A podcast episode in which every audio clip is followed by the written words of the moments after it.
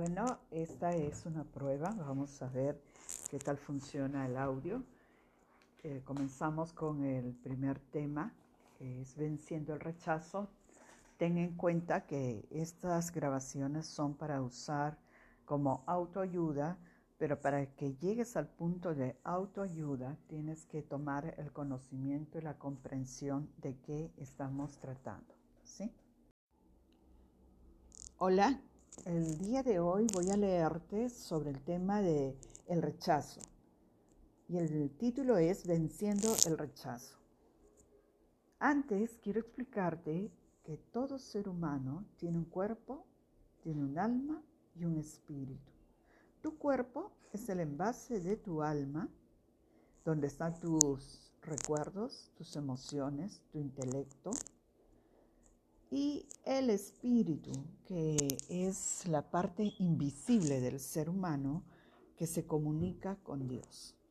Fíjate, cuando hay ruptura de leyes espirituales, se da derecho legal para movimiento demoníaco alrededor de la persona. Esa ruptura de leyes puede ser voluntaria o involuntariamente porque no todos nacemos en un hogar donde se nos ha criado bajo el conocimiento de lo que le agrada o no le agrada a Dios.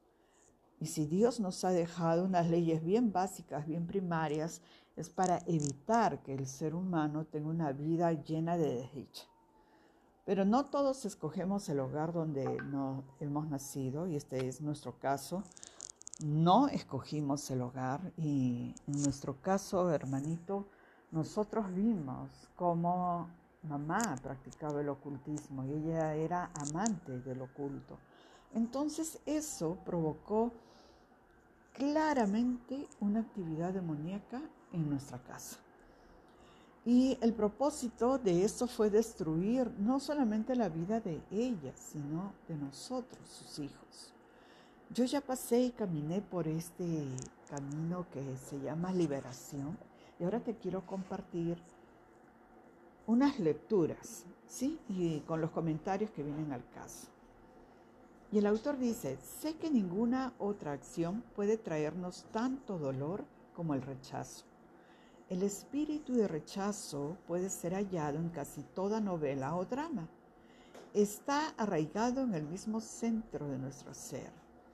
Se presentó en el jardín del Edén cuando el primer hombre y la primera mujer rechazaron las indicaciones de Dios y ha continuado haciendo su clara marca en cada uno de nosotros.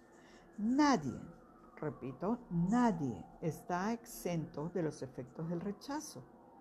Y solo Jesús puede librarnos de sus efectos mortales. Aunque cada uno de nosotros puede relacionar el dolor del rechazo, algunos hemos sabido de su dolor en una medida más grande. Y tú eres parte de una familia en la cual este espíritu, hermanito lindo, ha reinado de generación en generación. Porque fíjate, ponte a analizar. Nuestra abuela ocultó su embarazo y no supo cómo manejar esta situación de haber quedado embarazada siendo soltera y rechazó al fruto de su vientre. Tanto así que le vino la hora del parto y la sorprendió aquí en Lima y ella no se había preparado en nada, no tenía ni una camisita, ni, ni una chaquetita, nada, absolutamente nada para nuestra madre. Entonces, eh, ella contaba, mi mamá Lola, cómo mamá había nacido de un momento a otro y descubrieron que nuestra abuela se había fajado para que nadie viera que estaba gestando. Y nació ella, nuestra mamá, habiendo sufrido el rechazo de su madre durante toda su gestación. Y hasta cuando era mamá ya mayor, ella se lamentaba de que nunca había tenido un hogar. En esas conversaciones ya de madre e hija, yo ya siendo cristiana, con lágrimas en sus ojos verdes me decía, es que yo no, nunca tuve un hogar, yo no conocí lo que era tener un hogar. Y eso se evidenció porque no supo cómo formar un hogar. Entonces nuestra madre, habiendo nacido con ese espíritu de rechazo, porque es un espíritu que penetra en el cuerpo del ser humano, se reforzó cuando ella fue creciendo porque no se quedó al lado de su mamá. Mi abuela lo que hizo fue, en cuanto pudo, llevarla a un internado y estudió hasta la normal en el internado y sus comentarios de ella, ¿no? De mamá que decía que habían vacaciones o días festivos que para ella eran muy tristes porque no había quien la sacara del internado, entonces se quedaba allí en, el colegio con las monjas. Ese es paso número uno. Si revisamos la historia de nuestro padre, fue igual y hasta peor, ¿no? porque hijo de una relación igual extramatrimonial, rechazado por el papá y las historias que él contaba, ¿no? que eh, les fastidiaba a la familia de nuestra abuela que él tuviera el cabello ondulado y siempre lo rapaban a coco, y de las palizas que recibía por ser un niño inquieto, ¿no? y que él huía a los cerros y regresaba a los dos, tres días. Y con engaños vino Hortensia y Elías. El papá los trajo, los abandonó. Y así es como Hortensia termina siendo una trabajadora de la normal, del, no era normal, de la, mm, de la casa de señoritas, o sea, este internado, ¿no?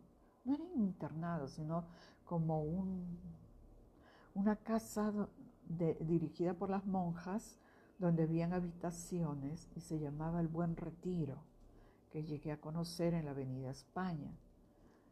Allí conoció mi mamá Hortensia. Ella era parte del personal que las monjas habían recibido, acogido y trabajaba ahí en ese lugar. Y José José, nuestro padre, había sufrido la misma suerte, pero en versión masculina. Entonces lo llevaron al colegio de, la Inmaculada como uno de los niños recogidos, por así decirlo, y que estudiaba en el colegio bajo la tutela de los sacerdotes. No sabemos qué habrá pasado él. Pero hermano, nuestros padres, ambos, padre y madre, fueron víctimas del rechazo, del rechazo de sus padres. Entonces eran fuentes rotas, fuentes secas, que ninguno de los dos tuvo un hogar y no supieron cómo formar un hogar y creo que tú y yo conocemos y lo hemos sufrido en carne propia lo que es ello, ¿no? Entonces voy a continuar con la lectura y dice, el rechazo es doloroso en cualquiera de sus formas. Hoy, hay adultos cuyas vidas son diferentes porque una sentencia dolorosa fue hecha por un maestro cuando estaban en la escuela. Hay niños cuyos padres les dijeron, tú eres estúpido, desearía que nunca hayas nacido. Esto puede ser un impacto en sus vidas durante toda la vida. Ser el último para formar parte de un equipo puede impactar en el pensamiento de un jovencito y predisponerlo a fallar como adulto. Estos pequeños rechazos se acumulan durante el tiempo y se convierten en un resbaladero en todo el camino. Hay algo que yo quisiera que sepas, no sé si lo sabes y si no lo sabes, espero que el Espíritu Santo proteja aún más tu corazón. Pero después de mí mamá salió embarazada, pero no soportó la presión de mi abuela, de nuestra abuela, que le decía, eres una coneja, que irresponsable, te llevas mal con tu esposo y otra vez embarazada. Y ella abortó, abortó un hijo,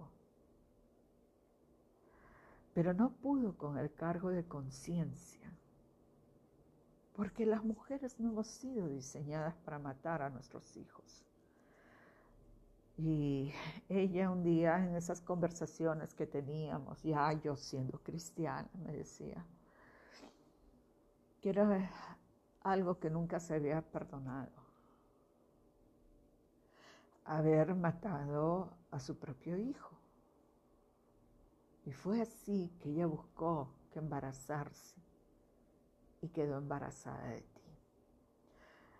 Lamentablemente, en la vida de mamá ya no solamente había el rechazo, sino había un espíritu de muerte que la llevaba a la depresión, a las tristezas profundas, a veces sin motivo. Y ese es producto que sucede cuando una mujer ha abortado voluntariamente. Y prosigo con la lectura. El rechazo es un acto de arrojar o descartar a alguien o algo. Ciertamente eso implica una falta de valor, lo cual es precisamente cómo nos sentimos cuando hemos sido rechazados. Empezamos a sentir que no tenemos ningún valor cuando experimentamos un sentimiento sobrecogedor de desvalorización. El rechazo también es el hecho de que el amor nos es negado. Y acá viene, hermanito, cuando nosotros como hijos de José y de Luz hemos sido rechazados cuando papá se fue de la casa y literalmente se olvidó de nosotros. Nos negó la protección, nos negó su cuidado, nos negó su amor y como que nunca hubiéramos existido y esto lo, lo corrobora, ¿no? Se verifica cuando él en Brasil declara que solamente había tenido un hijo aquí en Perú y ese hijo se llama Belco, se llamaba Belco y todos los demás literalmente no existíamos para él, ¿no?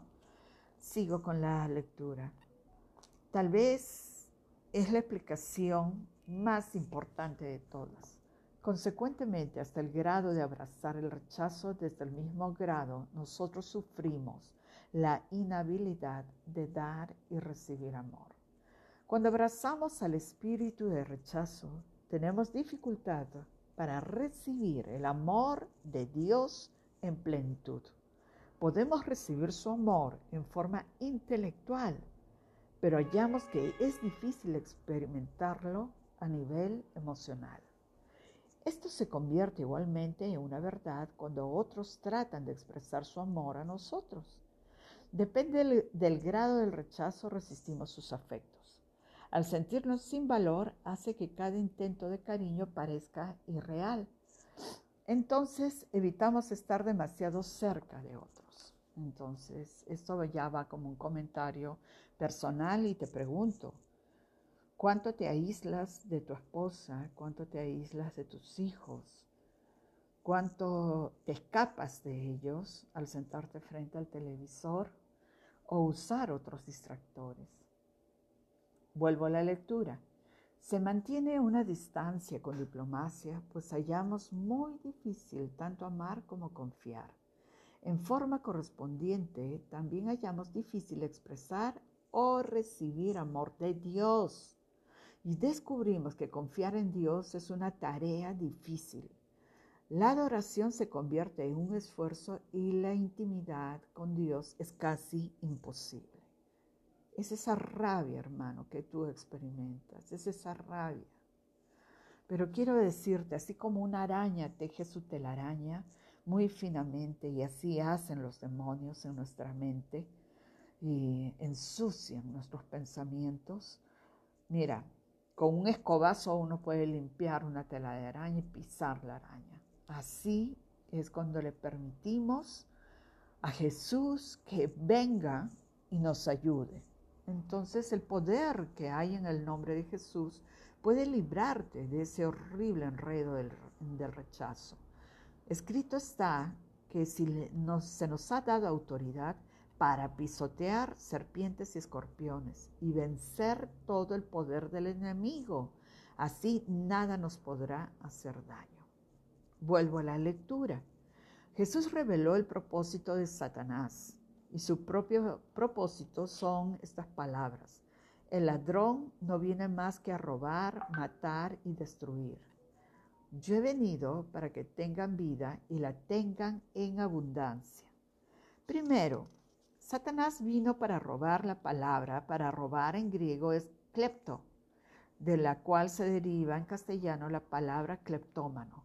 La forma por la cual el enemigo roba pero lo hace con sigilo, imperceptiblemente, sin que nadie lo note hasta que es demasiado tarde. ¿Y qué es lo que quiere robar? Nuestra fe, nuestra paz, nuestro gozo. Y todo, mira, cuando te digo nuestra fe, nuestra fe se basa en las promesas de Dios. Y hay más de ocho mil promesas de Dios en la Biblia. Entonces, lo primero que va a hacer es robar y pensar, hacernos pensar que si nos apoderamos, nos apropiamos de las promesas de Dios, es que estamos creyendo que Dios es como un Dios mágico, que por eh, proclamar, que por orar en base a las promesas de Dios, eh, es como creer que Dios es uh, un mago, y ahí es cuando nos damos cuenta que Satanás ha robado nuestra fe. Y también quiere robar nuestra liberación en Cristo. Segundo, Satanás vino a matar. La palabra utilizada en este versículo para matar se refiere al sacrificio. Es la intención de Satanás que nos entreguemos a nosotros mismos a esfuerzos sin valor que nuestras vidas estén vacías de propósito. Tercero, Satanás vino a destruir. La palabra griega para destruir significa arruinar. Ahí es donde tú dices que parece que hubiera un autosabotaje, ¿no? Como un freno. Eso evidencia que hay alguien que no quiere que tú avances como Dios tiene escrito que uno puede avanzar. Y continúo, a nuestro enemigo le gustaría que miremos atrás en nuestras vidas y veamos una pila de escombros, una pila de destrucción. Pero Jesús vino para darnos vida abundante, vida al máximo. En lugar de quitar, Él agrega. En lugar de sacrificarnos a nosotros mismos en cosas sin valor, viviremos nuestras vidas con el propósito y designio que Él nos ha dado. Y más que dar testimonio de nuestra ruina, Él, Cristo, Jesús, va a edificar algo hermoso a partir de nuestras vidas. Entonces se evidencia que hay dos reinos. El reino de la oscuridad, donde Satanás eh, tiene su dominio territorial donde no hay amor, no hay gozo, no hay paz, ni aceptación, ni perdón. Hay solo rechazo, desilusión, destrucción, división y desesperación. Dios es amor. Satanás odia a Dios y por lo tanto se pone se opone a todo lo que es Dios. Pero ¿por qué querrá robar el amor de Dios de nuestras vidas? En un momento veremos exactamente por qué. El reino de Dios es un reino de amor. Además hay aceptación y está lleno de perdón. Nos ofrece gracia y misericordia. Él es Dios de toda esperanza. Dentro de los nombres de Dios están sus atributos. Fíjate, él es pastor que da su vida por nosotros, que nos consideran ahí como sus ovejas. Él es poderoso para que quien nada es demasiado difícil.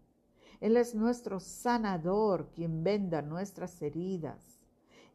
Es nuestra justicia que nos asegura nuestra morada en los cielos. Es nuestra paz que calma las aguas turbulentas de nuestra vida. Él nunca, nunca, nunca va a ser como José. Nunca nos va a dejarnos o abandonar, nunca.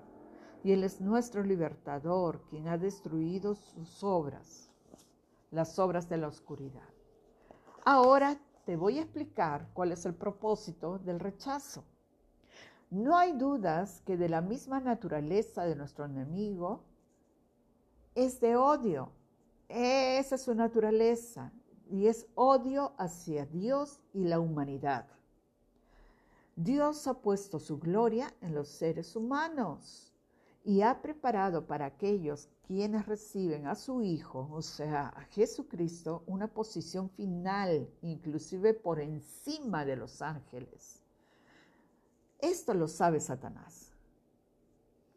Sabe que muy pocas veces puede tener éxito en hacernos negar al Señor o abandonar nuestra fe, de manera que Él tiene otra forma de hacernos inefectivos. ¿Cómo? animarnos a rechazar el amor de Dios. ¿Ok? Pero escrito está, en Cristo Jesús de nada vale estar o no estar circuncidados. Lo que vale es la fe que actúa mediante el amor. Aquí el apóstol Pablo nos dice muy claramente que la fe obra por medio del amor. En otras palabras, si tenemos una fe mayor, es porque hay detrás un amor más grande si tenemos poca fe es porque hay poco amor en nosotros. Nunca se ha visto a nadie con mayor fe haciendo grandes hazañas para Dios. Nunca. Y que al mismo tiempo esté lleno de rechazo. No, no funciona así. La persona que hace grandes cosas para Dios es porque está lleno de fe pero es una fe no contaminada, ¿ok? Una fe no contaminada con este espíritu. Quienes están sujetos al espíritu de rechazo están demasiado preocupados acerca de lo que otros piensan de ellos. Se, conviertan, se convierten en tan egocéntricos que no pueden funcionar en fe. Esto es porque los planes de Satanás funcionan tan bien. Sabe que no podemos negar al Señor, así que trabaja hurtadillas como los los cleptómanos, robando gradualmente nuestro amor por Dios y llenándonos con rechazo, con esa rabia. A través del tiempo y dados los suficientes episodios de rechazo y dolor de otros hacia nosotros, gradualmente roba el amor de Dios y de otros de nuestro corazón. Entonces, hermanito, escúchame. El hecho de haber sufrido rechazo de papá y el maltrato de mamá, eso ha edificado cuatro paredes, cuatro paredes de rechazo. Las paredes pueden venir en muchas formas. Hay paredes físicas y emocionales. Aunque no se nombran en la Biblia como tales, claramente podemos ver sus efectos en las vidas de muchos a través de las escrituras, en particular en las vidas de Adán y Eva. Detrás de cada pared se carga un ataque demoníaco para perpetuar el rechazo. El enemigo trabaja por medio del engaño.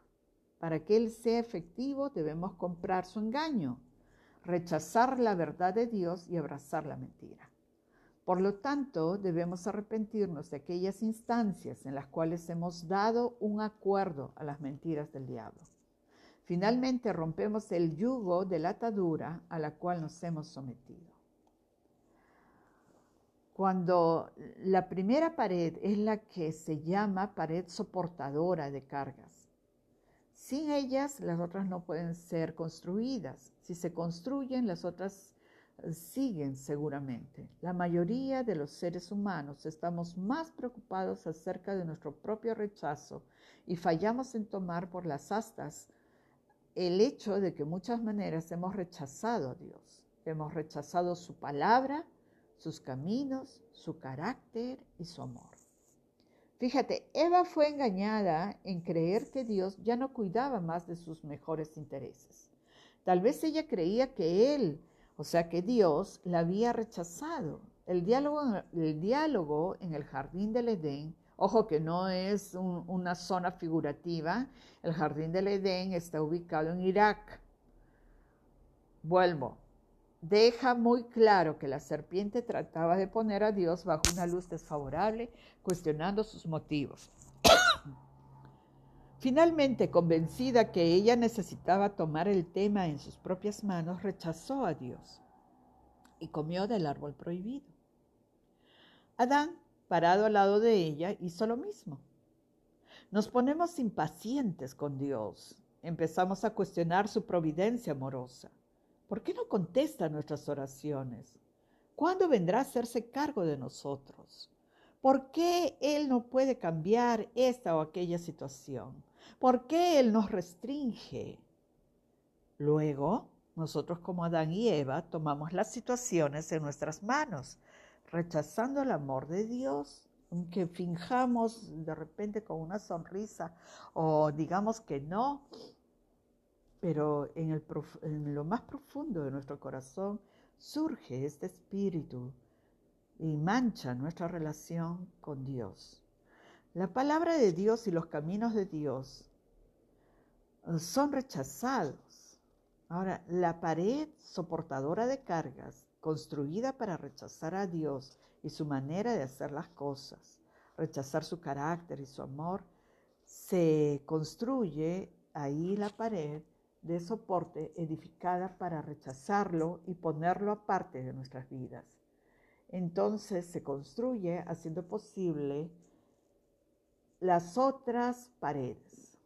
Mientras tú examinas estas paredes en tu propia vida, te invito que te arrepientas de cualquier espacio donde les has permitido que te rodeen, renunciando al enemigo y rompiendo su fortaleza sobre tu vida. Esta oración la vas a hacer en un lugar donde estés tranquilo.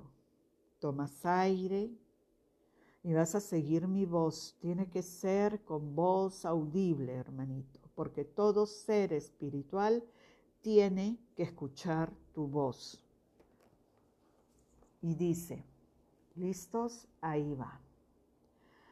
Dios Padre, me arrepiento de rechazarte a ti y a tu palabra. Perdóname, Dios mío, por no creer que tú me amas y me aceptas. Me arrepiento de tomar las cosas en mis propias manos. Me arrepiento de mi orgullo, de mi terquedad, de mi obstinación y rebelión. Renuncio y echo fuera todo rechazo de Dios y el espíritu que hay detrás. Rechazo aceptar su influencia nunca más en mi vida. Rompo cada palabra y todos los acuerdos que he realizado con el espíritu de rechazo hacia Dios Rompo todas las conexiones e influencias generacionales que tienen que ver con el espíritu de rechazo de Dios. Ese ejemplo que yo vi en mis padres practicando el ocultismo. Yo rechazo toda esa herencia ancestral y ahora por aquello que ha hecho Jesús en la cruz y la autoridad que me ha otorgado, vengo en contra de la pared de rechazo a Dios y la rompo en el nombre de Jesús. Amén. Voy a continuar con la lectura. Una vez que has abierto la puerta al rechazo y rechazamos, has rechazado a Dios, es solo una cuestión de tiempo antes que sean construidas las otras paredes. Dicha pared es el temor al rechazo. Adán y Eva corrieron a esconderse de Dios. Ellos eran temerosos y la respuesta de Dios a su acto de rebelión. Nunca habían experimentado temor. El temor de Adán y Eva antes de la caída es una clara evidencia de que el pecado pervierte, mancha, ensucia nuestra percepción de Dios. Comenzamos a creer en Él con motivaciones pecaminosas, porque ahora lo vemos a Él a través de los ojos del rechazo. Por eso es tan importante que nuestra mente sea renovada por el lavamiento de la palabra de Dios. La palabra de Dios lava nuestra mente, hermanito. Los escombros deben ser sacados, deben ser retirados. Debemos tomar la mente de Cristo, tal como Adán y Eva se ocultaron a sí mismos. Nosotros también nos ocultamos a nosotros mismos por medio del temor al rechazo. Comenzamos a desconfiar de Dios y de los otros. Sospechamos de las intenciones de las personas. Entramos en relaciones temporarias. Se ha dado cuenta, bueno, acá dice, ¿no? Que cuando algunas personas sabotean las relaciones, eso es cuando una persona empieza a acercarse a alguien y de pronto se aleja. Cuando estamos oprimidos con autorrechazo, rechazamos a veces a los otros antes que tengan la oportunidad de rechazarnos. Decimos, nadie más va a herirme de esa manera. Voy a poner una pared y ocultarme del dolor de relaciones potencialmente dolorosas. Y esto se aplica no solamente en lo emocional, en lo sentimental, ¿ah? en las relaciones amorosas, sino también en el autosabotaje, en el trabajo. Entonces me comienzo a alejar y me comienzo a autosabotear porque en realidad lo que estoy haciendo es no concluir una tarea para no presentarme y enfrentarme a la posibilidad que me puedan rechazar. Vamos a orar. Segunda oración. Toma aire y repite en voz audible. Padre Celestial, me, arrepiento de todo engaño y mentira, sospecha, desconfianza, manipulación y control. Me arrepiento de tratar de agradar a las personas en lugar de buscar agradarte a ti. Renuncio al espíritu que está detrás del temor al rechazo Rechazo sus mentiras, las echo fuera, rompo toda palabra o acuerdos hechos con el temor al rechazo. Rompo todas las conexiones e influencias generacionales con el temor al rechazo. Temor al rechazo, en el nombre de Jesús, vengo en tu contra y tiro abajo tu pared. Así sea en mi vida y en la vida de cada persona de mi familia, en el nombre de Jesús. Ahora continúo. Vamos a ver el autorrechazo. Dice, en el mejor de los casos, cuando un botánico le cuesta darse cuenta que las hojas de higuera se secan y se mueren, en el mejor de los casos eh, son temporales, pero como es sobrecogedor y eterno el amor de Dios. ¿Has podido advertir que Dios buscó a Adán y Eva? Dios no pidió que aparezcan frente a Él en, en un tribunal, por el contrario, Él fue quien salió a buscarlos. Fue entonces cuando el Señor les reemplazó sus envolturas de vergüenza, poco por algo redentor. Por primera vez fue sacrificado un animal y su sangre derramada en expiación por el pecado.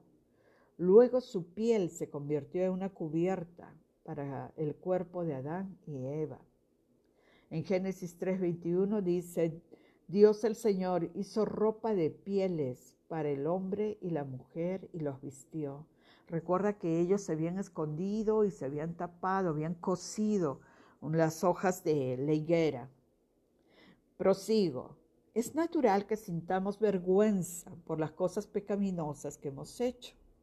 Nunca fue la intención de Dios que nos cubramos a nosotros mismos con vergüenza. Jesús murió y se levantó para tomar sobre sí mismo nuestro pecado y nuestra vergüenza. Muchas cosas dolorosas vienen de esta forma de autorrechazo. Todos los desórdenes alimentarios de baja estima y suicidio tienen la raíz en este espíritu de malicia. Dios no hace esto con nosotros. Cuando sentimos que nuestra vida es sin valor, sin esperanza, cuando todos los pensamientos de, de acercarnos a Dios parecen estar destrozados, Dios mismo aparece. Es seguro que Él no va a desistir hasta que desechemos nuestra falta de valor a cambio del eterno. Su amor demanda esto. Hermanito, tú no puedes ser reemplazado. No hay alma como la tuya y nadie más puede ser tú. Dios te atesora a ti y a todo lo que tú eres. Con cuánta belleza se retrata esto en la cruz. La sangre de nuestro Señor Jesucristo fue derramada en aquella cruz para cubrir nuestro pecado y vergüenza por cada uno de nosotros. Hemos sido vestidos en Cristo, el Eterno, el Redentor. Vamos a orar. Toma aire, relájate, sigue mi voz y repite con voz audible.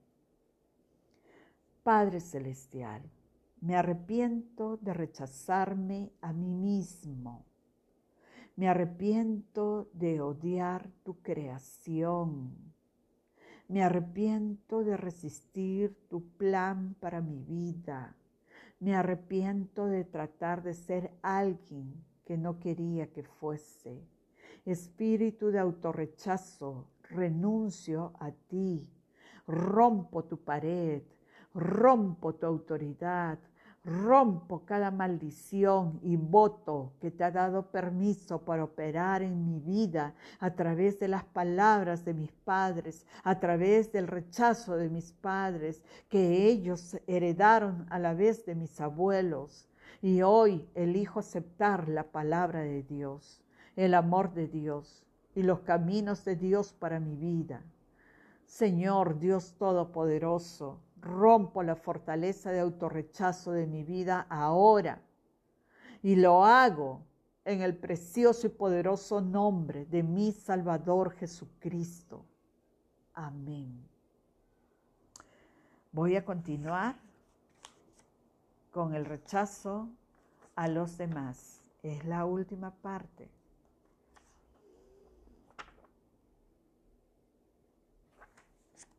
y dice,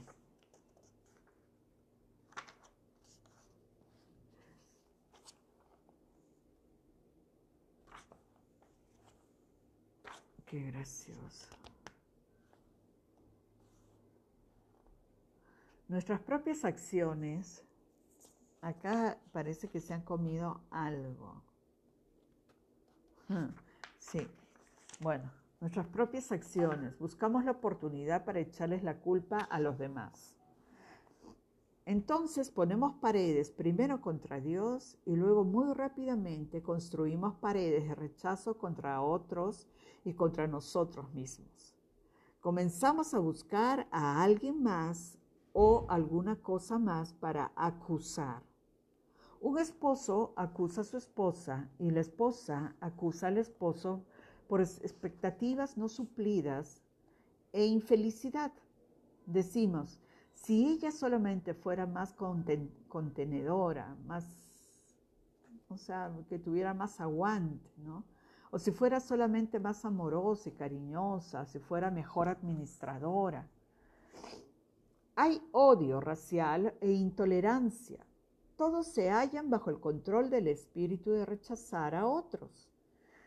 Y, date cuenta, ¿no? Cuando nosotros vemos las noticias, hacemos comentarios adversos, criticamos, rajamos, todo eso que el rechazo es maquillado con palabras coloquiales, ¿no? Rechazamos. Entonces debemos elegir ser personas amorosas y perdonadoras.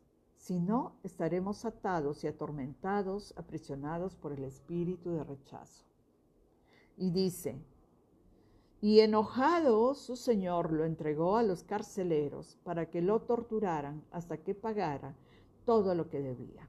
Así también mi Padre Celestial los tratará a ustedes, a menos que cada uno perdone de corazón a su hermano. Te invito delante del Señor.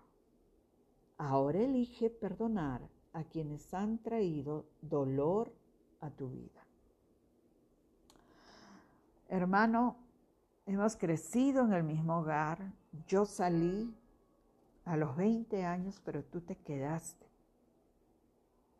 Y yo no, no sé esa parte de la historia, cómo habrás sufrido allí en casa. Pero la evidencia es que mamá estaba llena de amargura y ya no era ella, eran demonios que estaban obrando en ella, que ella misma había permitido al irse donde las brujas una y otra y otra vez. Yo la vi hacer los rituales, los conjuros, las invocaciones, los pactos. Entonces no fue fácil para nosotros eh, quedarnos a vivir con una madre amargada y llena de demonios. Entonces tú tienes tu parte de la historia, hermanito, que yo no conozco. No conozco cómo manejaste el abandono de papá.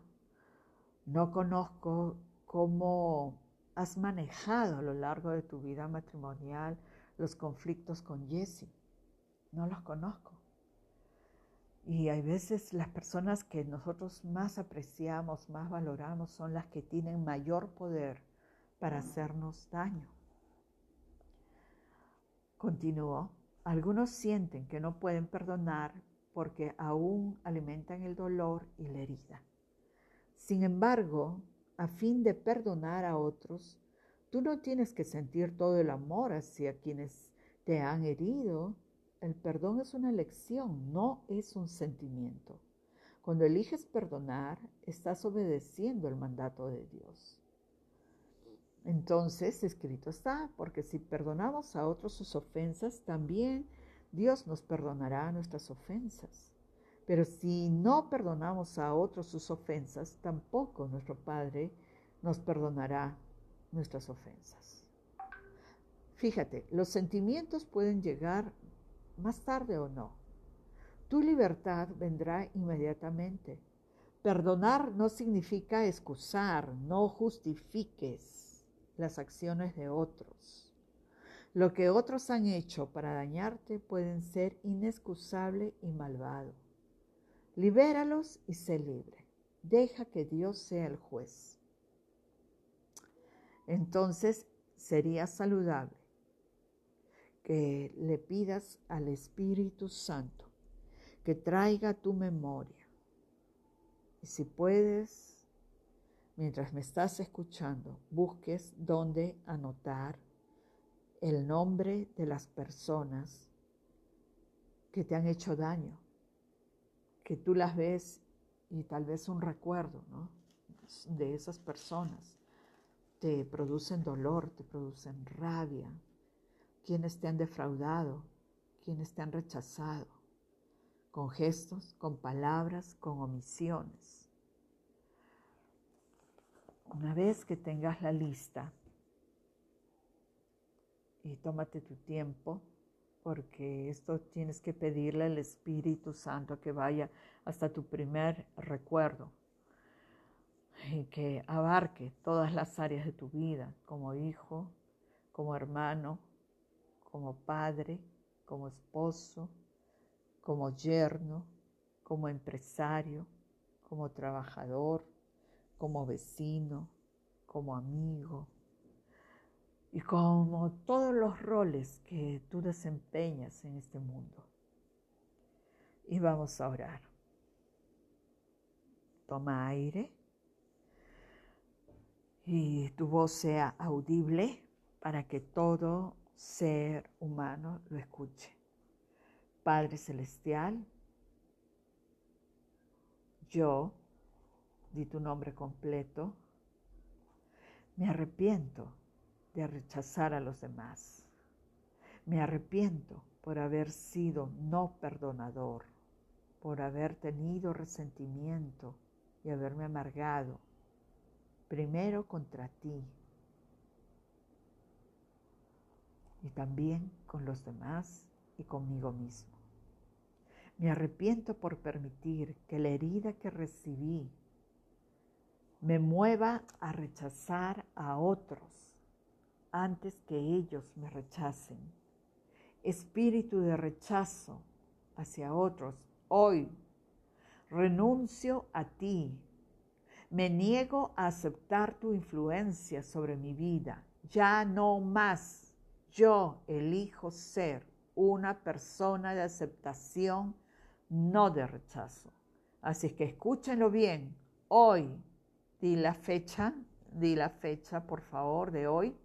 Rompo todas las palabras, todos los acuerdos y conexiones con este espíritu inmundo. Rompo toda influencia generacional que ha otorgado fuerzas al rechazo de otros. Ahora, espíritu de rechazo, tu fortaleza ha sido desmantelada, no tienes protección, vengo en contra de ti y tu poder lo declaro inoperante y tú quedas destruido por el poder de la sangre que fue derramada en esa cruz del Calvario. Tu derrota ha sido completada por mi Señor Jesucristo. Escúchalo bien, ser, ser espiritual, tú y todas tus legiones. Te digo que tu gobierno sobre mi vida termina aquí. Hoy, di la fecha, la fecha del día. Hoy, porque el Espíritu de Dios me otorga poder y autoridad. Te ordeno que me sueltes te ordeno que sueltes mi cuerpo, te ordeno que sueltes mi mente y te reprendo de mi vida espiritual. Oro en el nombre de Jesús. Amado hermano, amado hermanito, que hemos sido gestados en el mismo vientre, repite después de mí y pon tus manos en tus dos mejillas. Y mientras voy diciendo esta oración y te pido que repitas conmigo, quiero y te pido que te acaricies tu rostro y tus brazos. Y repite después de mí, Señor Jesús, muchas gracias por tu liberación. Muchas gracias por tu perdón yo soy una nueva persona, yo soy una nueva criatura en Cristo Jesús. Las cosas viejas pasaron. He aquí que todo es hecho nuevo. Yo soy un hijo de Dios. Yo soy un hijo de Dios. Acepto el amor de mi Padre Celestial.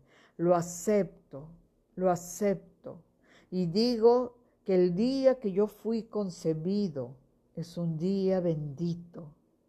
Y digo que cuando fui formado en el vientre de mi madre, yo estaba siendo entretejido lleno de bendición.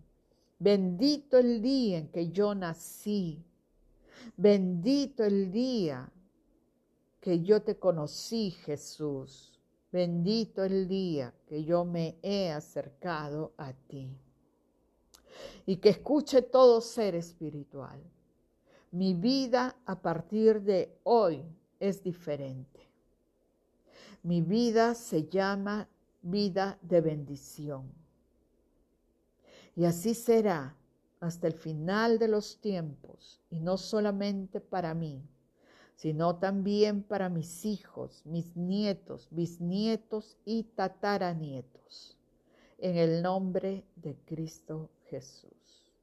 Ahora guarda silencio y que mis palabras penetren hasta lo más profundo de tu ser. Tú eres un hombre bendito, bendito eres, bendito eres en tu entrada, en tu salida. No va a prevalecer ninguna arma que se forje contra ti. Toda lengua que te acuse será condenada.